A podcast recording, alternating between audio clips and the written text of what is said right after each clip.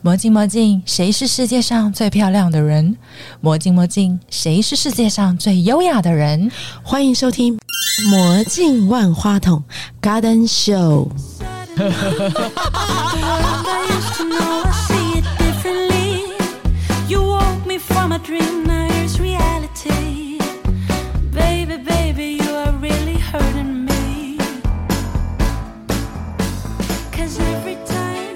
我是谢淑文，我相信每个人都有一个故事，每一个故事都是独一无二的。我是 Kelly，我是伊利，我们今天邀请到两岸华人最厉害、最厉害的什么呢？音乐剧教母，大家都这么称呼，对不 对？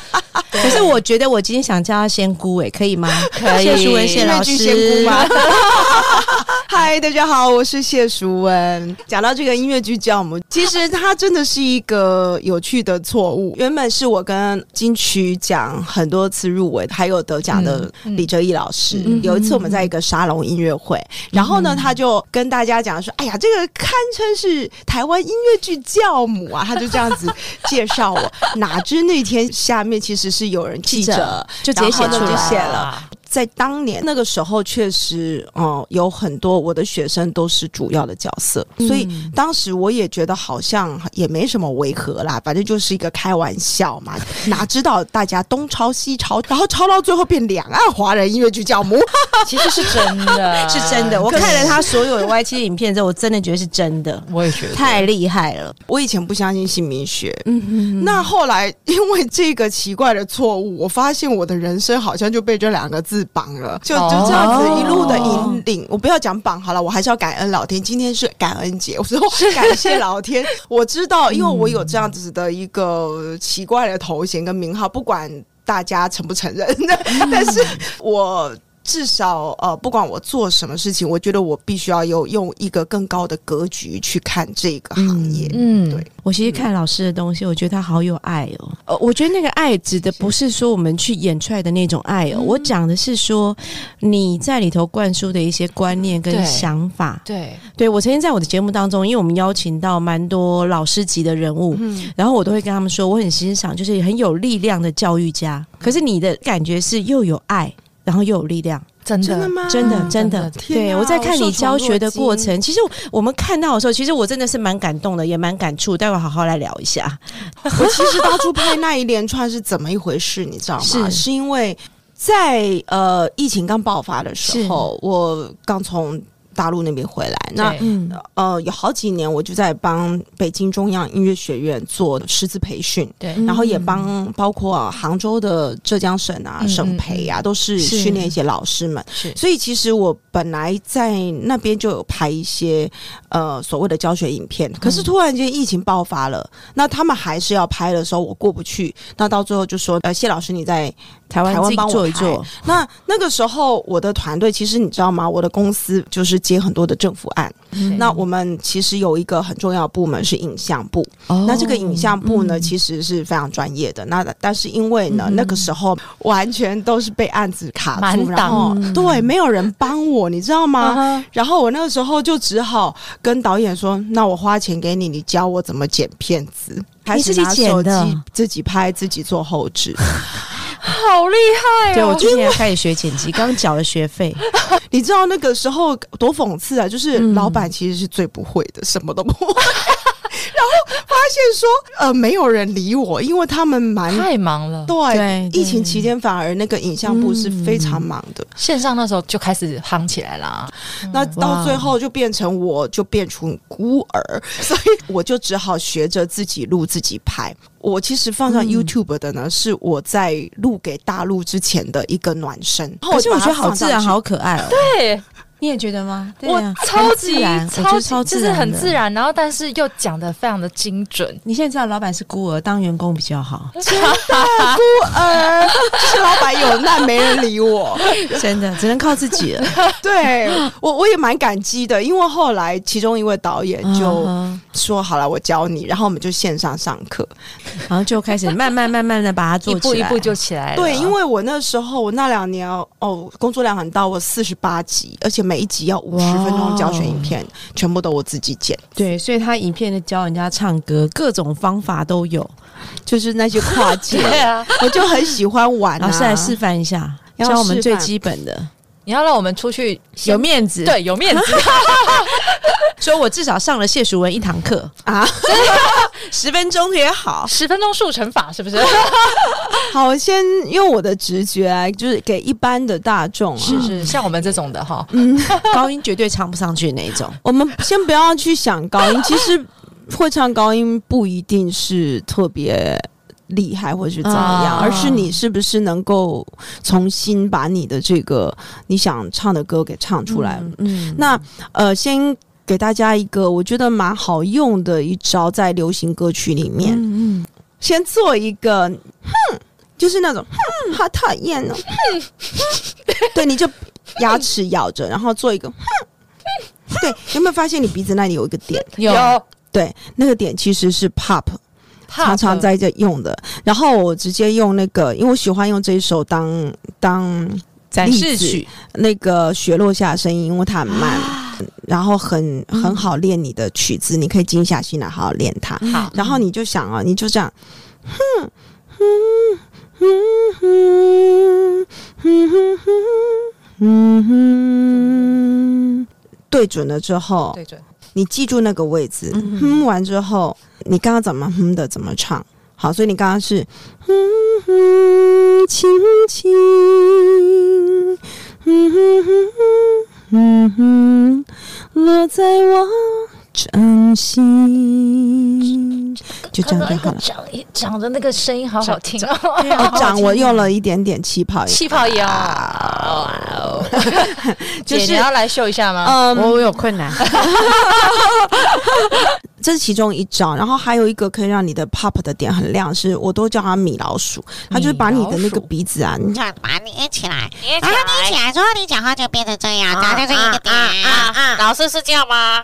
对对对，然后喉咙可以叫翻气声。那为什么你那么小声，我这么大声？很大声就表示你用喉咙啦？老师说喉咙要放轻松。所以你要变成很点的一个小小的一个点，嗯那个那个那那个就对了。嗯所以呢，你现在就这样，轻轻落在我掌心。轻轻，我在我掌心。哈哈，等一下，那这个好可可以爱。讲话好了，我觉得是不会不会不会，你你能够接受自己很小声就可以，因为你刚刚是因为喉咙也使用压抑了哦如果你喉咙不使用的话，它真的你就是让它在很扁的时候，我示范给你看，大概是轻轻落在我掌心，它就是很像卡通？好，真的很像然后卡通。对，那你就让它这样就好了。好，然后放掉，轻轻落在我掌心，它就从这里出来了。嗯，所以就是鼻腔的嗯共鸣？对它的鼻腔共鸣哦可是因为这个在 pop 里面，它尤其是在 Broadway 也是非常重要的一个共鸣腔。我常常都说它是 money point。如果你想要当主角，你没有这个亮度是不行的。你看，我都懂叫鼻腔共鸣，可是我唱不出来。哦，所以我们要掌握两个重点，第一个就是哼。就会有这个音，第二个是要米老鼠声音，这样对，子。那个部分是对一般人来讲可以去驾驭流行歌曲的首要第一步啦。哦那当然还有很多东西啊，包括其实呼吸还是蛮重要的。哎、所以我想问一下，亲爱的老师，所以像我这样，我觉得我讲话声音还不错，不见得会唱歌，对不对？这两件事吧。是两件事啊，但是是可以训练的。OK，那如果讲话声音就已经不太行了，那有办法训练吗？我自己是觉得都可以训练、都可以。呃，我遇过就是有一些非常压抑的家庭主妇，嗯他们的声音真的是鼻塞的，讲话就鼻塞。那那一种通常就是我们讲喉咙一喉咙跟心轮卡住啊是直接卡两轮，是 卡两轮，我现在卡几轮，你就卡心轮而已，所以还好。你知道那一些很压抑受伤的心。就是有一些，你看他们是贵妇，可是呢，她平常在家里是没有发言权的。哦，我可以理解。突然你可以理解懂了哦你突然懂了我很多朋友都有这个问题。对，那你会发现他们的声音就卡卡的。其实平常的能量就卡在喉咙，他不能讲，他没有讲的地方，是他就会卡两个轮，这个就我就比较困难。但是那个时候我们就必须要，有时候是上声音课，有时候可能要搭一点疗愈，他才能够把他的心打开一点，把他喉咙放下一点。我还发现一件很有趣的事情是，那些工作狂也都听得出来，就是喉咙用的非常多的这种，他把手放在我的脖子下面，你看到吗？就是大声讲话的时候，你还好。其实有一些工作狂是真的，一听就是觉得全部都是喉音。然后，其实我自己也是这样子，所以我平常讲话的时候跟唱歌是两件事情，是因为我会用技巧我感觉去转换不一样。，我感觉不一是样，因为我是工作狂，所以我出来的声音，就我平常讲话的声音，就真的喉咙旺盛。对对对，他讲话的声音也是比较集中在喉咙，我喉对不对也是啊我的我的喉咙旺盛啊！我是没听过你唱歌啦，所以我不晓得。呃，我就请你不要听比较好。哇！因为我本来觉得我是工作狂，可是我看了你的那内容之后，我觉得你应该更惊恐吧？我觉得老师超级他是工作超级超级狂魔，我是工作狂而已，后面那个字没有。他有多一个魔，好像从国中、高中、大学开始都是，对不对？能够拿到这么公费的这个对啊，这个公费生的资格，一定是非常厉害的、也没有啊，，我们那个年代，你说那师个年代大更难呢、哪有师大那个就所有的师大都是公费生啊？我是倒数第二届。我的梦想就是成为一个不用找工作的老师。我就是懒惰，而且我真的常常会跟大家讲说，其实我以前立志要当老师，是因为我每一次要站起来被打的时候，啊哈，很那个恐惧，因为不到啊九十分每两分要打一下嘛。对然后每次起来的时候，然后我就开始在那边搓我的手，然后就开始讲，我以后一定要当老师，我也要当一个跟学生当朋友的老师，我不会打人。所以你小时候其实常常被打，学业成绩这么好，才是常常被打。我小时候如果没有在全校第一名，就会被打了。你的也太高标了，吧？我我是国中的时候，因为我们老师的观念是你没有考上第一志愿，你的人生就毁了。以前是不是很国中就会暗恋男同？学，已经开始谈恋爱了，更没有想这个问题。我们那时候，你知道，我发现我被一直骗到大耶。然后高中我的主修老师也一副那种你没有考上第一志愿，好像你的人生就完蛋了，我觉得我青少年的六年，全部都是活在这个谎言的世界。还是你爸妈跟老师一起联合起来骗你？我现在回想起来，是他们的观念，嗯哼，他们的以前观念就觉得念书才有出路啊，他们觉得第一志愿才有面子嘛，啊那他们就觉得这样才有出息。是，我就这样子，我懵懵懂懂，然后那时候考上师大音乐系也是第一志愿，所以我就是都第一志愿上来。那一直到有一次我在啊、演讲的时候，有人跟我说：“舒文老师。”你一直都是人生胜利组，所以你不懂我们这种没有天分的人的痛苦的时候，我才 啊，你知道吗？我在想说，这样叫人生胜利组吗？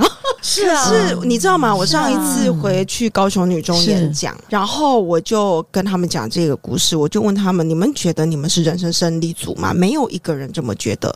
其实我觉得所有第一志愿的孩子。我觉得有大概有百分之八十都是觉得自己不够好的，而且我跟你讲，我那天在你的那个 YouTube 看到一个老师讲话，他讲说，其实学业或什么被要求分数很高的人啊，或者自我要求很高的人，他们其实通常内在里头其实会充满了不自信。没错，你知道那种无力感，我到现在都还在疗愈这种东西，所以我们会一直不断的，啊。当然会一直不断的否定自己，觉得自己不够好。对，所以其实我觉得一路上，我觉得我是自卑的耶。我也是自卑的，我一直很担心我喜欢的男生爱上了那个校花、好哦，你们要自卑的点好像不太相关。老师有没有觉得他莫名其妙好可爱哦 不过针对这一点，我想要奉送你一句话，就是我们高中英文老师教给我们的：与其追求一颗钻石，不如把自己变成一颗钻石，让别人来追。是，所以从小我就跟我妈妈讲说，你不用期待我成为美女了，但是我很肯定的告诉你，我说我肯定变成一位才女。就是有人爱才女啊，太厉害！老师真的很厉害，在心理这一方面是其实我真的只是擦边球擦进去的。嗯我是因为在大陆教课的时候有发现一个状态，因为我的客群嘛，大部分是老师，可是蛮令人惊讶的是，里面患忧郁症的人蛮多的。那嗯。他们也在我面前都会非常诚实的告诉我这件事情，然后我得了忧郁症，对，很多人都会这样跟我讲。然后我以前的我会像一个妈一样，就会非常的照顾他们。可是因为我没有掌握基本的知识的时候，嗯我容易有圣母情节，然后边界不明，有时候我的能量就会被拖下去。哎而且他其实没有解决，对对你发现他其实还是不断在忧郁症，根对，本然后救不了他。当时的我有种很被需要的感觉，可能我自己也蛮 享受在当下。然后直到有一天晚上，连我都被吵到不能睡觉，可是我隔天我还是有一整天的课要上的时候，我才发现我需要哦增加很多的知识。其实我运气蛮好的，那个时候我就赶快就敲我一个好朋友，他是一个名精神科医师，是有截图给他，我说这个状况怎么办？嗯然后他才告诉我说，你还是要做好一件事情，叫专业隔离。接下去呢，你只要告诉他，你必须要做到什么什么什么样的条件，你才能来上我的课，你才有办法帮助他。然后我才发现，哦，不是只有一直给爱或是陪伴，有些人你要给的是规矩。结果没想到，我听他话这么做之后，他马上好了、欸，后面的几天非常棒。我才知道说，原来规矩对于有一些抑郁症的人来讲，它是非常重要的。然后我那时候才发现说，嗯我真的需要去多了解心理咨商这件事情，所以我就开始岁啊去找。嗯，那时候几年前，六年前，嗯哦，在六年前蛮近的耶。嗯，六年前我才开始去做这件事情。事然后，当我执照考下来之后，呃，我在解决问题就比较能够列点，然后我比较会问问题，去让他们觉察。哦那这种事情就比较少困扰我了。其实六年其实也改变很多，对不对？哦，你原先去美国学音乐剧，嗯然后去百老汇的时候，那时候应该是一个野心蓬勃的。我那个时候纯粹就是想当演员，所以这个也是很神奇的一件事情。呃，我以前也没想到我会当演员，因为我小时候就想当老师嘛。对啊，你的梦想老师也是演员呢、老实说，我念音乐系是被我妈逼的耶。哦，因为我是喜欢音乐，可是呢，我的我在雄女成绩真的不差，我会考上雄女，表示我的成绩不差。肯定的，对，然后我从小我妈对我的梦想就是。学音乐，当一个钢琴老师，当贵妇，然后嫁给一个医生。我们家的斜对面哦住着一个牙医师夫人，很漂亮。我的第一任钢琴老师，她每天就是个贵妇，没事就来给我妈做衣服。你要那个年代会来做衣服的全是贵妇，都是什么对董娘、什么董娘这样子。所以她就希望她的女儿以后就是当贵妇，啊所以呢，他就把我培养成从小让我学音乐啊，干嘛就觉得说你以后去当贵妇就好。所以他现在有时候都很生气，你为什么 可以嫁一个医生之后还可以把自己搞那么忙？我至少有完成你的心愿。啊，清单有勾起来 哎、来。你是独生女吗？不是，我有两个弟弟，我刚像他对两个弟弟就不会有这种那个嘛。困扰，我觉得这也是妈妈内心对自己的期待吧，就觉得我想当贵妇。我觉得是哎，对对，你知道我跟孙老师多可爱？我今天刻意穿蓝色，嗯，可是不知道为什么他也穿了蓝色。对耶，你刚才讲妈妈的时候，我吓到，我妈妈是裁缝，天哪！所以我有收集布料的习惯。其实我常对我妈妈是裁缝，她啊，知道怎么这，么巧？那你们俩真是 就是很巧啊好多的那个姻缘勾着，失散多年的姐妹，灵魂姐妹吧。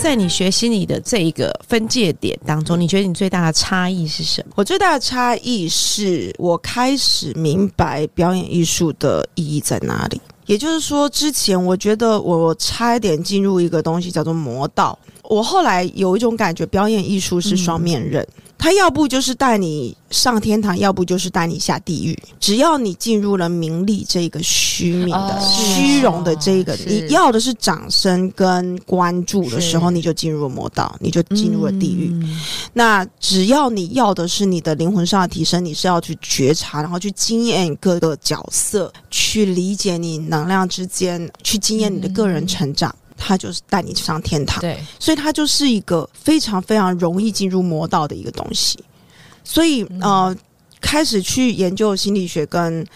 我自己的行业，因为我的行业刚好在歌舞剧，它本身也是一个非常整合的一个表演艺术整合的一个行业，嗯，所以把它结合起来之后，我更可以看得出每一个人他为什么现在目前的表现，他的表演或是他的声音现在会是这个状态。嗯，嗯我就比较不会用以前的这种期待、这种纯粹技术的这种蛮力去要求学生一定要怎么样达到，因为有时候你会发现说他的。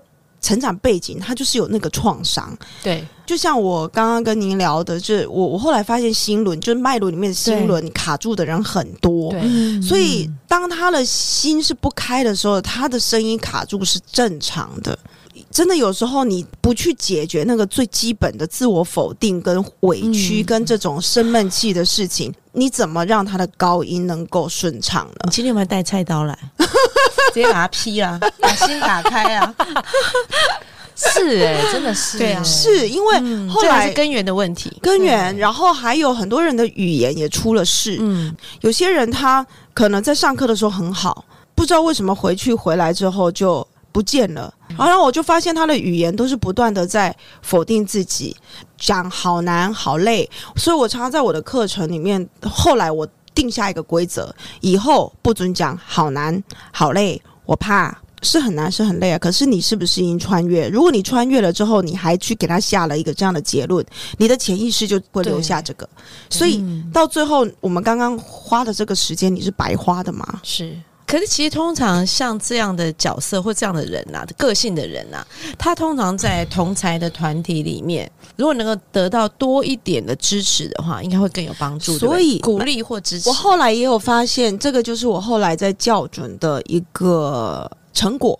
也就是说，这些规则你是真的不能踩，包括你以后在上课也不能否定自己。所以只要有否定自己，讲出那个啊，我就是高音上不去啊，啊，我就是，哎呀，我就是放不开啊，然后就有旁边就会有人打他了，胡萝卜棍子一起来，大家都大家会一起 support，就是对觉得形成那种氛围。对，就会告诉大家说，说你一定要去放大自己优势，是不不过真是的？很多的学生，我就说在学习的过程呢，很多人是没有办法看见自己的优点，他需要有人来告诉他说，对，不管他的哪一轮出了问题，我们都会讲啊。家庭啊，但他就是需要别人来告诉他说，哦，其实你的眼睛很漂亮，哦，其实你的肢体很生动，或者就是说，哎，你的眼神很有魅力啊之类的，各式各样的，他可能需要透过鼓励的语言，是。然后去对他展示一种我们叫催眠，是的，其实啊不是催眠，是我们不断在放大他的优势在哪。那我就讲说，我们平常我在上课已经，包括我对我的师资班的老师们都非常的要求，你一定要先说 good，不管他做完怎么样，就先说 good，let's try，就是你要给他的东西，给他方法就好。嗯不要再去强调他的缺点。你跟他讲，他现在喉咙用很多，都没在呼吸，请问有什么帮助吗？没有啊，你只要给他技巧，你只要告诉他说啊，你声音很好，我们来试试看怎么样，这样就好了。我我我之前我有一个朋友是我们以前店里的客人，他是那个安利的直销世界冠军。嗯，他最长的口头禅是他会叫人家宝贝。接下来他就会发生任何一件事情之后，他的第一句话都是太棒了。第二句话是太快乐了，这很好。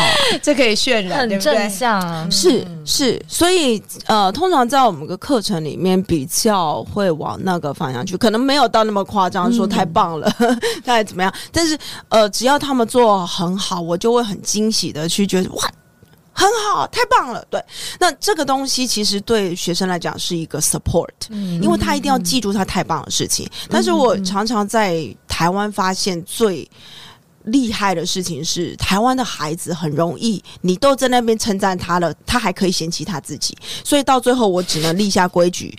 你再嫌弃自己一次，然后就要罚十块。没有那个是家庭，对对，你你你教的是在学校的环境里头，可是他原生家庭带给他的否定是这样的，是的，所以这个东西你一定要协助他们去做觉察。那既然你原生家庭是这样，那有很多的疗愈管道。因为他必须要去看见，我们没有要去抹杀，但是你要去接受这个事实。嗯那接纳了之后，其实一切就会开了。我觉得你那个疗愈自己的过程，其实也是因为你接触到这么多的学生，很多人是没有办法直接穿越的。然后你可能想帮助他，可是又发现帮助不了。这个要讲到很多年前，其实我的左脚断掉过。二零一一、二零一二那时候，我就是生完第二胎，然后减肥减回去，决定要好好的当演员的时候，我开始又贪恋那个舞台的灯光与观众的掌声，我觉得好爽。然后呢于是我就接了在大陆那边一个百乐门的一个案子，嗯在合肥他们的开幕秀，然后我要演三个月的那个歌后，那那个角色对我来讲很好，因为他是演一个呃上海。的那个要从三十岁演到老，那对我来讲是一个很棒的一个角色的挑战所以我就去。了。就没想到呢，有一次就因为乐队里面的人他们就喝醉酒打架，你知道我什么都没想，我就直接喊了一声 no，然后他们就在楼梯上，结果我就去拉一个人，结果上面那个人脚踢下来，我们就三个人一起滚到下面去了，滚到楼梯下。了，结果你知道吗？那两个都是俄罗斯人，男生就滚在我上面。后来发现我的脚就断，你知道，痛吗？很痛吗？当下真的很痛吗。当下其实没有感觉应。该是后面才我的脚就掉下来，那个比较恶心，我就终于知道，哎然后就看到这个好像是断掉的吧？你反应也太冷静了吧对？不是，我那个时候就真的傻了，因为我就想说我的脚为什么看起来这么奇怪，然后就发现我的脚断了，因为我站不起来了。然后后来他们才赶快叫救护车。反正那一段时间我就经历了很多的思考。当下被送去医院的时候，我第一件事情是在想说，我人生是不是有走错？我后来在 躺在那边，然后还有复健的这三个月，嗯我其实重新思考我的人生，然后回去想想看，当演员跟这个教学之间的一个平衡点。反正我那时候突然间就开始看很多书嘛，因为闲闲没事干啦，那能怎么办呢？也不能做什么啦。对，就那三个月好好的反省惨烈，啊、对。可是那是我一个我觉得很重要的一个转折点，嗯，然后我才开始去调整我的比例，所以后来我才开始我的演出减少，有点像是三十七十 percent，然然后我就让我的演出有一点不要让它不见，但是大部分就投入在教学，而且也觉得我可能需要再用一个更高的一个视角去看表演艺术这个行业。你是带使命来的，所以哎我也上天并不打算让你。完全去完成你原来自己好像中间想扮演的这个角色，其实你带有这个使命，所以他打断你的腿，叫你滚回来。所以也是那时候我发现了一件事情，就是表演艺术是一个双面刃。当你迷失的时候，真的还蛮迷失的。不过你后来去美国念书的那个过程啊，你本来就是想当演员，不是吗？其实不是哎、我不是原本的那个梦想是当国中音乐老师对啊吗对啊结果我也达到了嘛。对啊，然后我有一天，我记得那个画面，我就躺在床上想着，我现在过这么惬意的生活。确实，我过了两年蛮开心的生活，但是我就在想说，我现在才二十三岁，然后我要这样过到六十五岁。然后我就不知道我的人生意义是什么，我就觉得好像太平了。后来鼓起勇气去跟我妈说，我想出国。其实本来要出国是想说，你回来还是要回到大学教课。我就当初就答应他们说，好，我念到博士。哪知道念一念，我就觉得 Broadway 比较好玩，然后就不想拿博，我就不想拿博士，因为那时候就我的老师也都当上了音乐系系主任，就说：“哎呀，谢淑文啊，我告诉你啊，你现在拿音乐博士没用啊，我现在那个桌上啊一大叠啊都是博士啊。”然后我就想说，哦反正我也喜欢音乐剧，我就直接转。我哎，就你怎么转就可以转啊？对啊不是在路上被星探挖掘这样？当然不是，我就去考。我觉得其实一切都是顺着命运的安排，嗯因为我有一次就去考试，我就看到一个 Off Broadway 的一个戏，然后他需要三个女高音，我就跑去 audition，结果欧上了。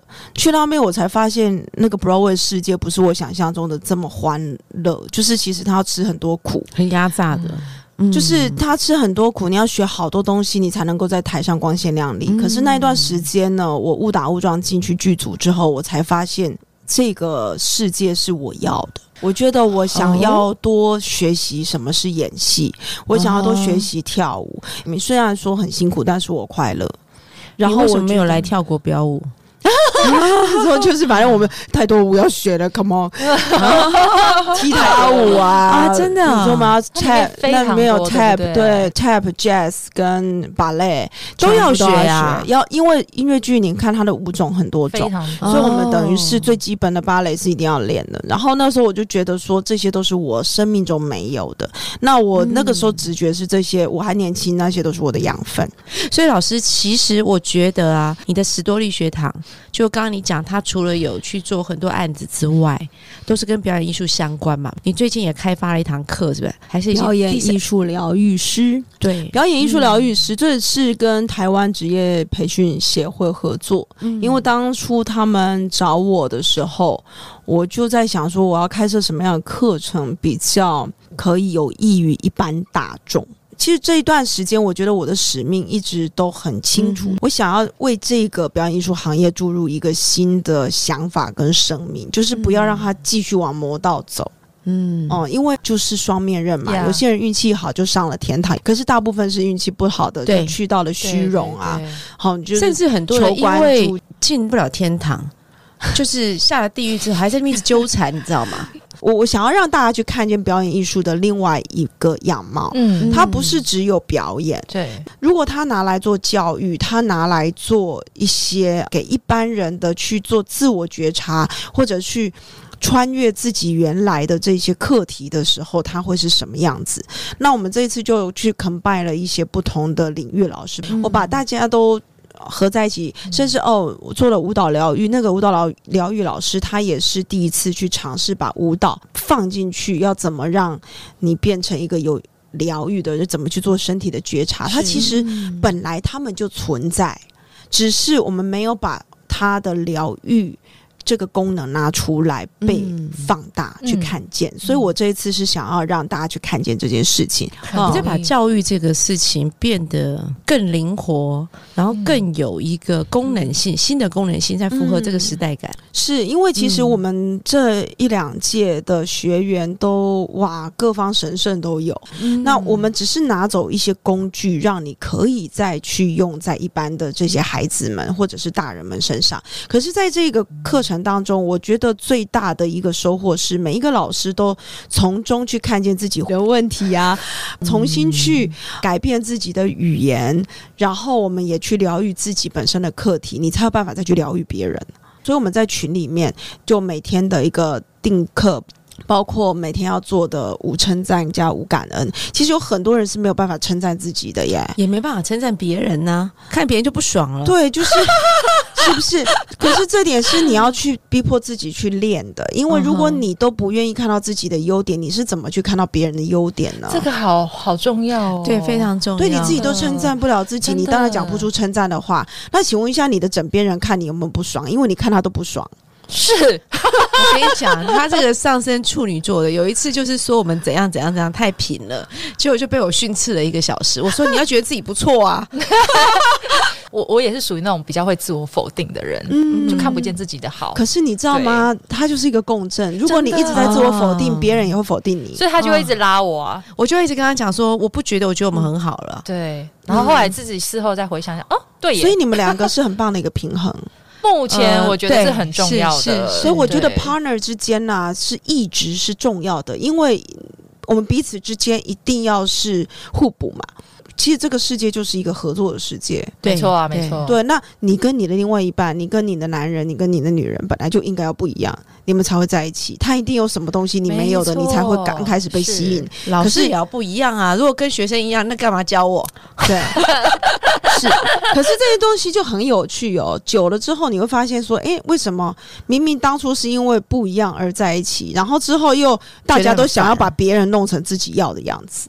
这就控制是诡诡异的地方，对这个我也常常觉得很奇怪。哎，我也觉得对啊，为什么？所以这个就是我们在做疗愈时很重要的一点，就是把这个东西的执着，然后其实我们回到自己身上，你就不会有这一个欲望去想要改变别人。我其实是因为原先在经营那个舞场的时候啊，我们遇到很多的老师跟选手。就是舞蹈老师，除了当舞蹈老师之外，到底还有什么可能的生涯规划？其其实想不太出来，你知道吗？可是当我看到你整体的这个规划的时候，我发现你是在帮舞蹈、啊戏剧、音乐这些表演艺术类的人找到全方位的可能性。可能这些舞蹈老师他最后还是回去教舞蹈，可是他会有不同的视野，或者是你他还会有别的工具来去使用，然后他就会教学生，沟通，他也可以给学生做啊。，对，你可能看到了这些人的肢体为什么他永远。不想张开，那我们就可以做一点疗愈的东西。等到他这些工东西过了之后就好了。最后你就会发现，有开的人，心有开的人，运气真的就是比较好。所以运气好到就老师心态开了，什么都尝试一下，所以入围了最佳女演员嘛，好厉害，金片子是金片子大赛。片。老实说，我真不知道有这么难。我去的时候，才发现有两百九十四部片。哇哦，哇，然后，其实我们嗯剧组他的声音大概入围了六项，最后只得了一项就是摄影。这也满足你了吧？你看他当演员啊，虽然他不是金马奖啦，但是他也是台湾最大的短片奖。我自己是觉得这个确实有满足我一直想要证明自己是一个好的演员的一个欲望，因为。之前在美国被训练的时候，我属于就是声音就很好嘛，嗯，那所以要去补强的就是演技这一块。呃，在 acting 方面是受到很多很严酷的训练，所以其实后来只要有这些微电影的机会，哈、就是我常常接到那种角色，就是因为角色难度很高，但是剧组没什么钱，他们就会找我，我就会接。啊。所以我跟吴鹏凤啊，还有那个蔡明修、蔡爸，是就是这一些那种影帝级的人物，我都合作过。是因为反正我也会去接一些比较没有钱的这一些微电影，你喜欢困难就对了，也不是我我我蛮 挑蛮战的角色，也不是，就是刚好这些、我。我其实在这部分蛮被动的，我没有主动去寻找，但是会有人直接从脸书来敲我，那我通常都会接。对我也是从脸书敲他，很感恩。其实我真的很喜欢演电影。我这一次其实刚刚知道我入围的时候，我在高铁上是哭了稀里哗啦的，哇，然后边哭回家的。就我就想说，啊其实我从以前就很想要演真的演电视电影，可是因为我觉得我很丑，然然后我丑，我真的觉得我在。那我们要怎么办？超问号的耶，窗打开，跳下去。好，我找个错，我跟你讲，然后再加上这一部片，真的是。把我拍到丑到极点，就是他是完全导演让我整个素颜，然后就是真实嘛，他只是要表现那个那个母亲的角色的真实。对啊我觉得整个就是一个我必须要去面对我不想面对的自己，嗯而且你要爱最高漂亮，对境不界。对？对，天哪，好挑战哦！整个就是最高境界。然后这样代表他演的很棒啊！而且你突破了，对你突破，你超越了你是啊，那个受不了的丑。真的真的，第一次试片的时候，那个是大荧幕嘛，我就坐在那边嗯看着，我想说，如果连这个都能接受，一切都能接受了，在那边看看看到我自己也忘我，就觉得好像 OK 也挺好的，算了。所以希望以后那个老师能够拍一部音乐剧的电影。我一直很想，所以我是觉得说，借由这一次这个奖，也让我觉得说，老天有听到我内心想要什么。我跟你讲，你有所求必有所愿呐、就一定会达成。是，所以祝你如愿。希望以后能够拍一部 好的音乐剧电影。真的祝你如愿。嗯，谢谢，谢谢老师哦，好啊，谢谢谢老师今天来跟我们分享，好，谢谢。谢谢大家，谢谢 Kelly，谢谢于丽，谢谢大家，好，拜拜。拜拜。